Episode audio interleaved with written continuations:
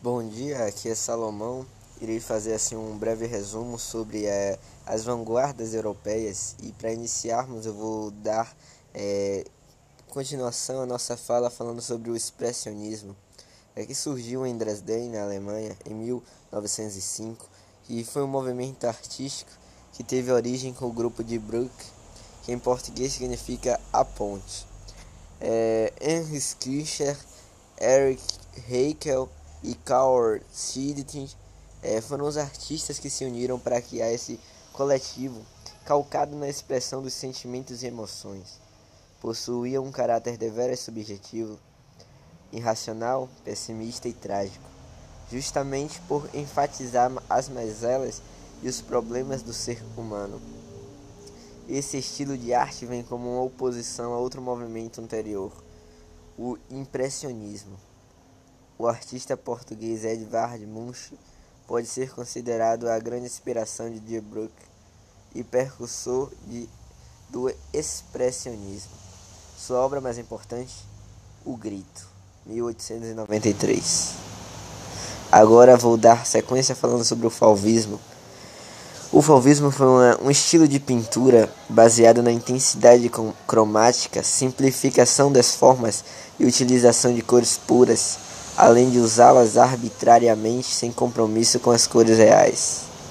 Por conta dessas características, durante o Salão de Outono, alguns pintores desse movimento foram chamados pelos críticos de Fauvès, ou em português, os feras, como uma rejeição ao modo, é, novo modo de pintar. Alguns nomes importantes do fauvismo são André Derain, Maurice de Van Eyck, Otto Fras e Henri Matisse. E vou dar sequência com o cubismo. É bem conhecido o cubismo, né?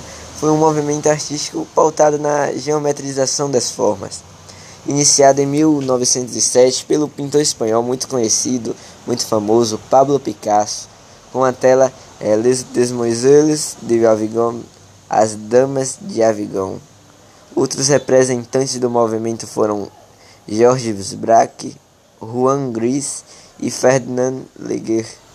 Essa corrente artística teve como inspiração o trabalho do artista Cézanne e ramificou-se em duas vertentes, o cubismo analítico e o cubismo sintético. Na primeira analítica, as formas e figuras foram tão desconstruídas e fragmentadas que tornaram-se irreconhecíveis. No cubismo sintético, os artistas voltaram à representação figurativa, mas não a uma abordagem realista do tema. No Brasil, o movimento cubista ficou é, influenciou alguns artistas como Tarsília do Amaral e Vicente do Rego Monteiro. É, agora quero falar sobre o futurismo, também muito conhecido. É, o movimento futurista foi encabeçado pelo poeta italiano Filippo Marintini, e que lançou um manifesto publicado em um jornal francês, Le Figaro, no dia 20 de fevereiro de 1909. No ano seguinte, diversos artistas lançam um manifesto futurista relacionado diretamente com a pintura. Suas principais características eram as, a exaltação da tecnologia das máquinas, da velocidade do progresso. Uma do, um dos expoentes da pintura futurista foi o artista italiano Giacomo Ballar. Outros representantes são Humberto Severini e no Brasil os ideais da, arte, da Semana da Arte Moderna, que inauguraram o movimento modernista no país, sofreram influência do futurismo. Isso porque a rejeição do passado, bem como o culto do futuro, propulsionaram as, as ideias modernistas.